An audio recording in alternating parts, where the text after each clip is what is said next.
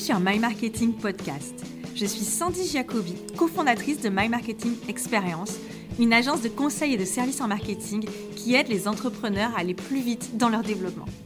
Nous sommes convaincus de la puissance de l'intelligence collective. Avec My Marketing Podcast, nous partageons nos conseils, nos idées, nos meilleures pratiques et aussi pas mal de bonne humeur. Régulièrement, nous invitons des entrepreneurs et des entrepreneuses à parler de leur parcours et de leur expérience. Inspiration et motivation garantie et ça commence tout de suite. Bonjour et bienvenue dans ce nouvel épisode de My Marketing Podcast. Je suis Sandy Jacobi, cofondatrice de My Marketing Experience, agence marketing spécialisée dans l'accompagnement des PME et des indépendants en B2B en rendant accessibles les techniques marketing qui marchent. Émerger dans l'industrie de la tech et des startups, le growth marketing ou marketing de la croissance fait complètement partie des techniques marketing qui deviennent accessibles aux entreprises plus traditionnelles aujourd'hui, notamment en B2B. Je me souviens d'ailleurs que fin 2017, nous avions suivi une première formation sur le growth marketing, tant le sujet nous paraissait prometteur pour nos clients et pour nous-mêmes. Aujourd'hui, on pioche dans la boîte à outils growth marketing pour aider nos clients à gagner des clients, et au passage, on le fait aussi pour nous, et ça marche très bien. Mais c'est quoi exactement le growth marketing? Comment ça fonctionne? Quelles sont les techniques principales et à qui cela s'adresse? Pour parler de tout cela, j'ai le plaisir aujourd'hui d'accueillir Grégoire Gambato, cofondateur de Germinal, une agence qui réunit des experts, des outils et des formations pour intégrer les outils de growth dans son marketing et acquérir des clients. Dans cet épisode, nous allons ensemble voir ce qu'est exactement le growth marketing, à quel type d'entreprise cela s'adresse, quelles sont les techniques de growth hacking les plus facilement adoptables par les PME. On a également parlé avec Grégoire de cold emailing, c'est-à-dire d'email froid, une technique que l'on aime particulièrement chez My Marketing Experience.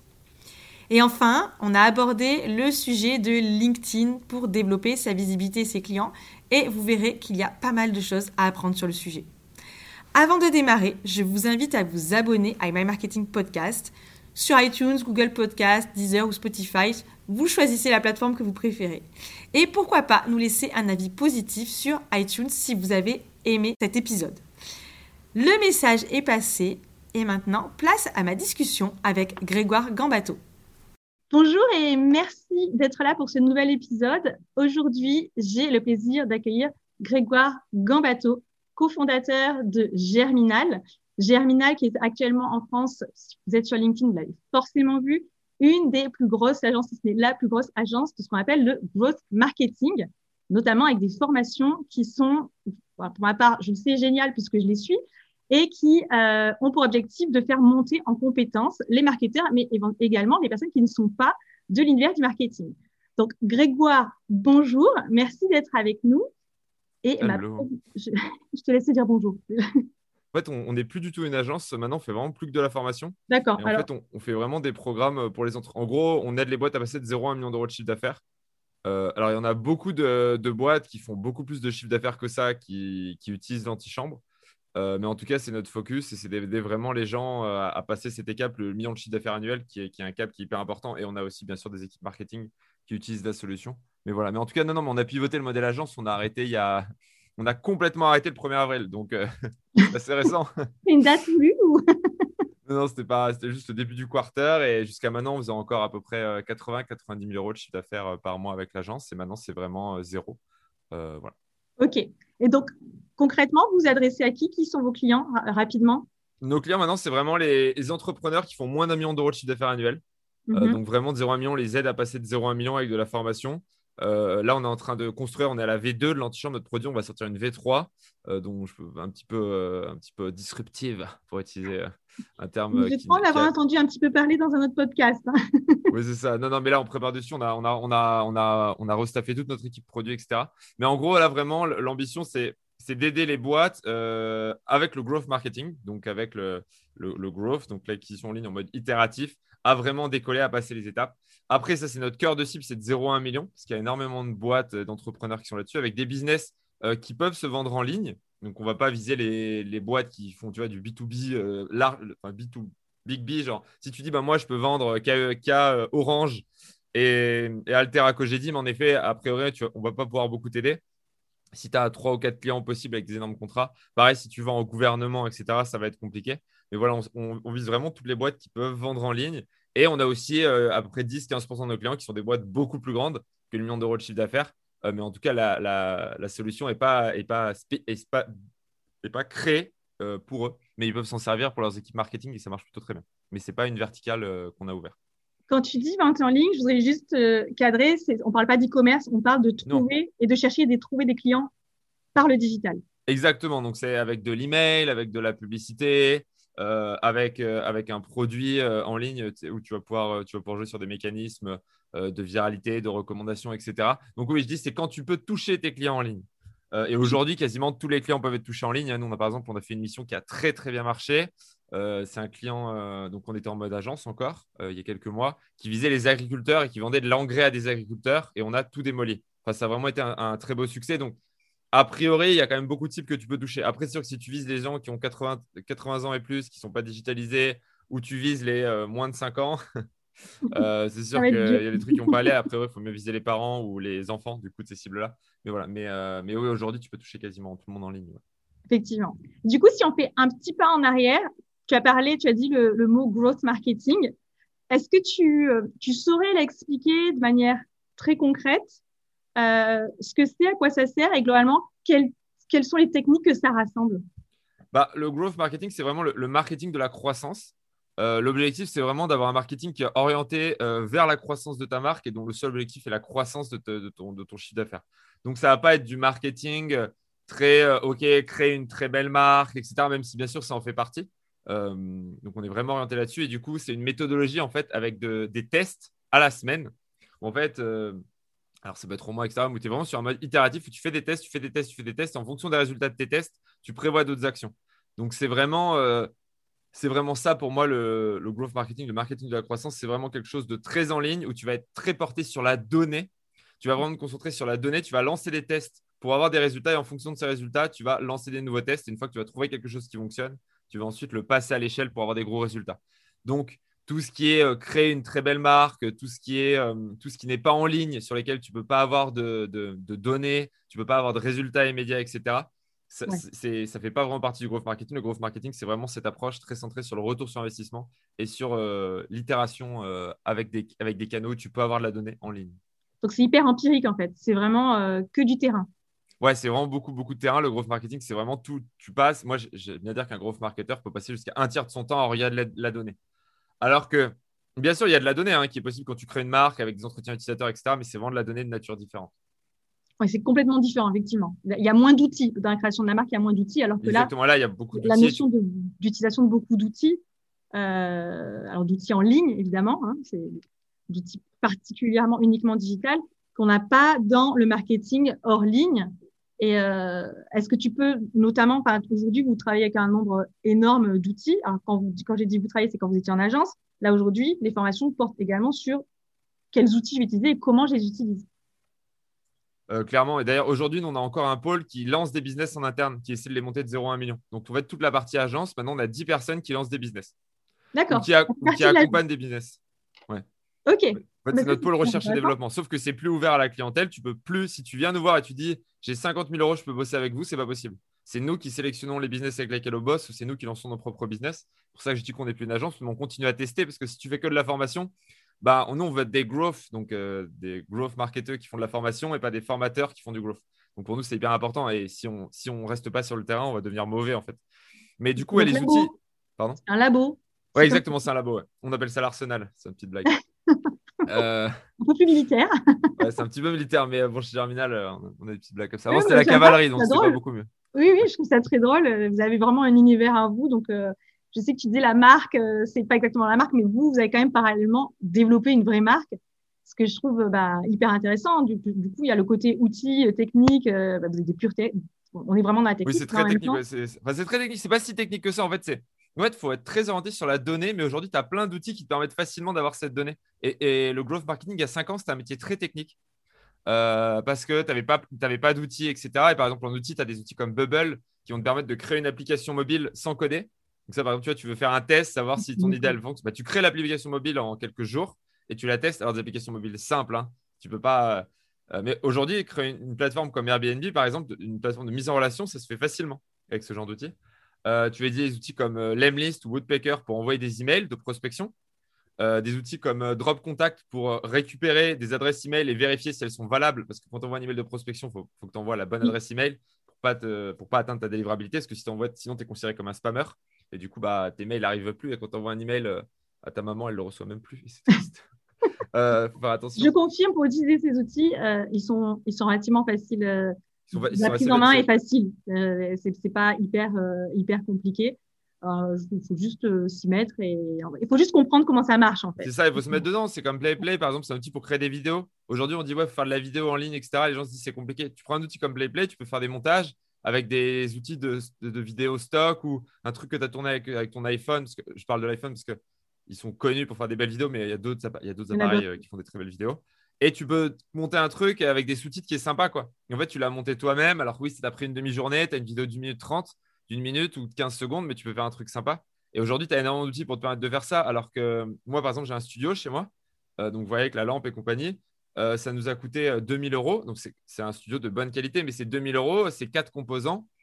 Euh, ça a été monté par mon designer et maintenant je me fais mes vidéos, je me les enregistre, tac, tac, tac, je les envoie.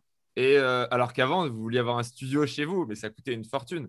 et aujourd'hui, euh, tu as des solutions, tu as des micros qui se connectent avec ton port USB où tu n'as plus besoin de table de mixage, tu as des lampes que tu peux monter, démonter, tu as des caméras qui te font des autofocus. Enfin, voilà, c'est et c'est pareil, en... c'est pareil en ligne en fait. C'est beaucoup plus facile. Ce ne sont pas des investissements délirants en plus, honnêtement. C'est pas. Là, tu parles de 2000 euros, mais parce que tu as un très bon studio. Oui, j'ai un très très bon, j'ai un très très bon setup parce que je suis professionnel. on peut faire euh, avec moins, on peut arriver euh, pour démarrer. Il y a, y, a, il y a des choses qui coûtent aussi euh, moins cher, comme les outils dont on parlait ne sont pas nécessairement extrêmement chers. Ouais, ça commence à 30, 100 euros, 30 jusqu'à 100 euros par mois. après, tu peux payer 200, 300 euros par mois pour des outils qui sont très, très, qui t'apportent beaucoup de valeur, comme Zapier, par exemple, qui automatise. Tu prends, en fait, quand tu as deux outils, tu peux les connecter avec Zapier. Par exemple, dis, quand il se passe ça dans tel outil, ça fait ça dans tel autre outil. Et en fait, tu es facturé au volume. Et du coup, si tu as beaucoup de transactions, etc., ça coûte cher. Et oui, mon setup, moi, j'aurais pu le faire pour 450 euros. Et plus, après, c'est un investissement. C'est un investissement, mais euh, il y a des gens qui me disent, euh, je vois encore aujourd'hui des boîtes qui disent qu'il faut faire la vidéo en ligne. Ils prennent une boîte et c'est normal, ils ont des énormes frais. Ça leur coûte 15 000 euros de faire une vidéo d'une minute 30. Moi, je fais une vidéo de pub, je la tourne, ça me prend deux heures. Ensuite, on la fait monter par un monteur.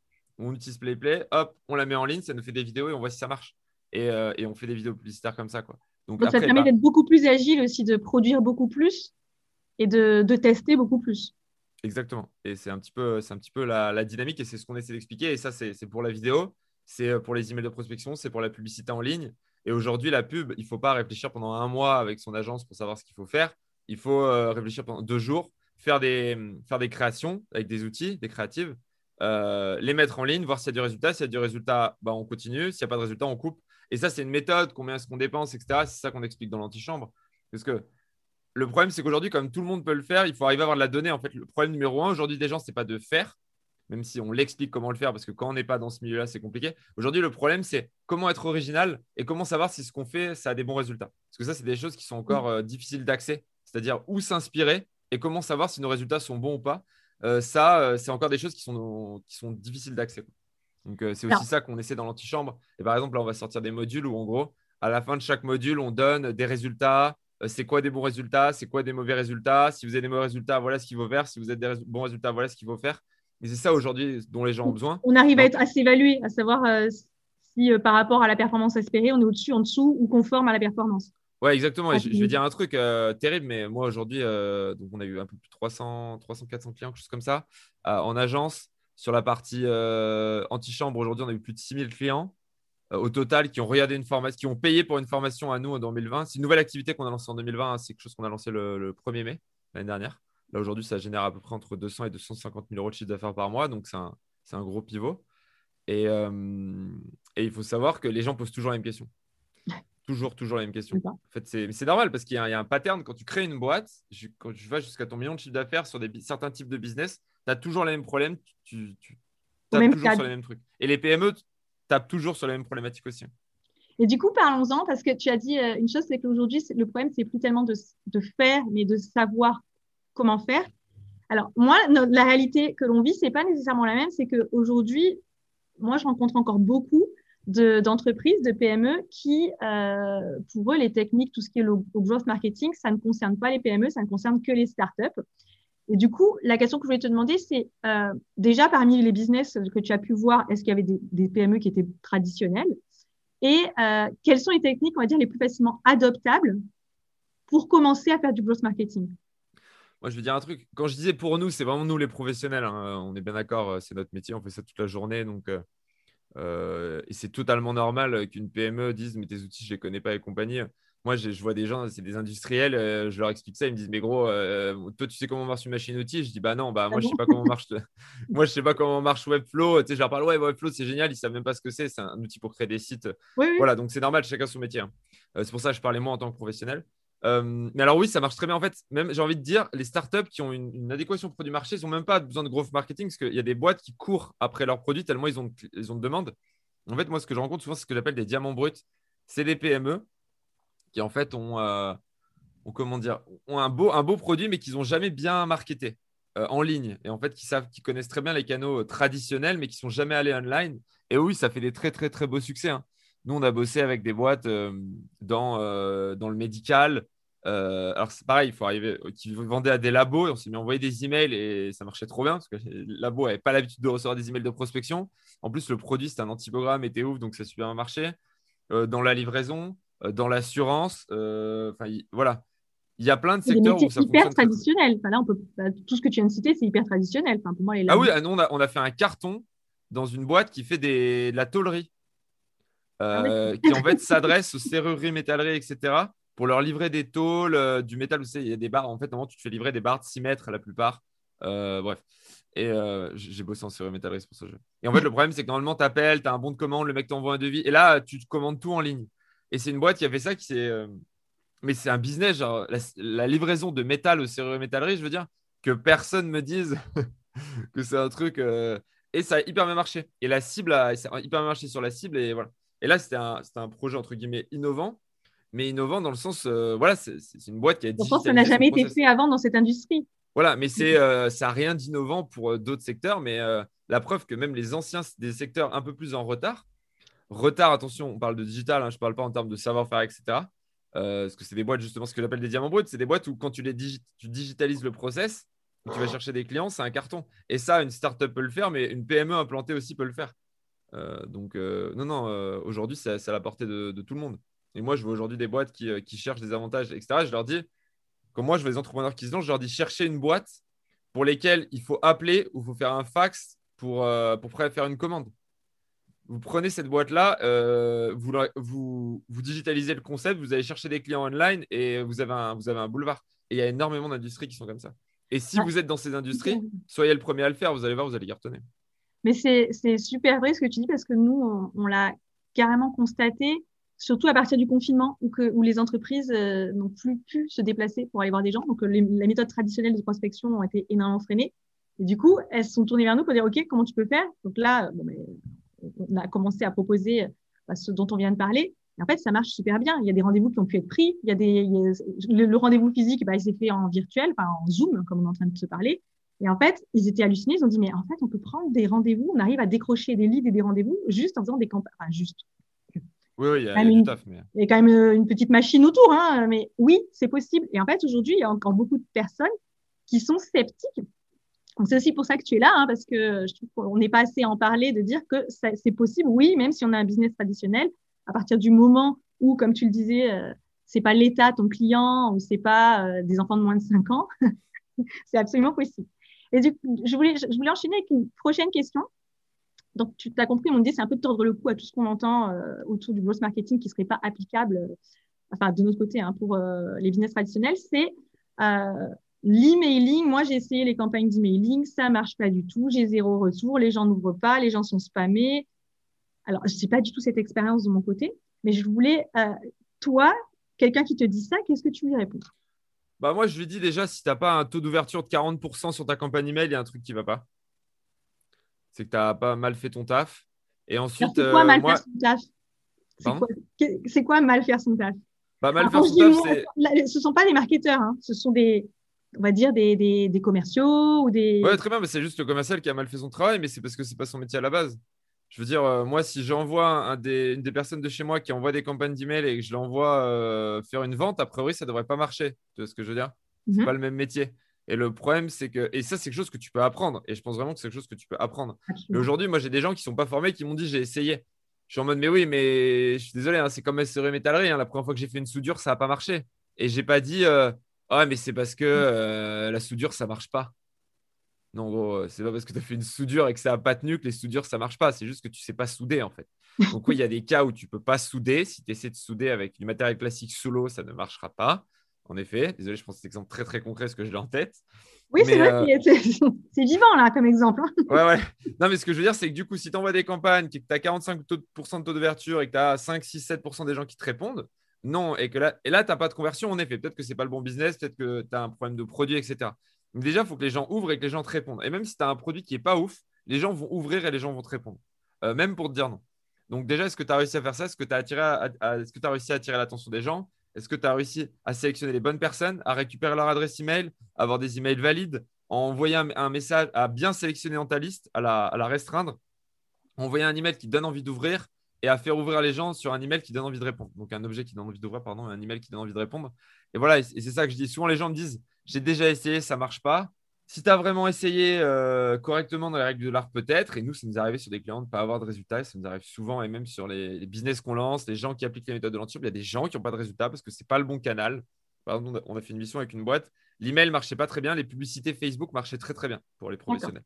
Et vraiment très, très, très, très, très, très, très, très, très, très bien. Euh, et donc, voilà, de la. D'ailleurs, c'était, ça n'avait aucun sens.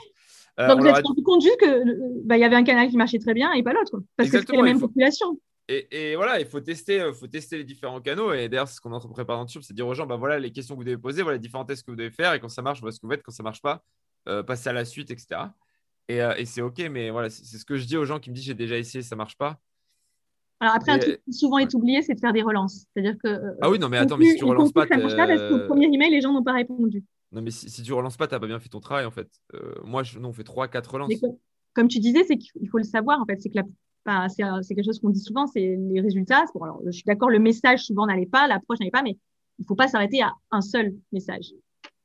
Ah oui, non, mais totalement. totalement. Clairement pas. Quoi. Euh, du coup, est-ce que, je t'avais demandé, est-ce que pour toi, il y a des techniques qui sont plus accessibles où on peut plus, on va dire, plus rapidement tester et mettre en œuvre? Est-ce que tu aurais, toi, tu commencerais par quoi à tester quoi comme technique si tu étais, euh, si tu devais conseiller une PME bah, une PME, si elle vend à des professionnels euh, de l'email. De l'email, c'est le premier truc. De ouais, c'est. faut le faire à petit volume pour tester. Ça coûte rien, ça se teste à petit volume. Les outils sont très accessibles. Moi, je commencerai par de l'email, hein. vraiment. Bah, même si ton site il est pourri, tu peux quand même avoir des résultats. Parce que les gens ils vont pas forcément cliquer. Tu n'es pas obligé d'avoir une page de vente. Euh, parce que quand tu crées une page de vente, quand tu crées des publicités, etc., c'est déjà dans un, une étape un peu plus. Euh, un peu plus avancé, quoi. Donc, voilà, moi, c'est ce que je recommande. Un dernier point. Euh, bon, moi, je t'ai découvert sur LinkedIn, comme je pense la moitié des personnes qui suivent sur LinkedIn.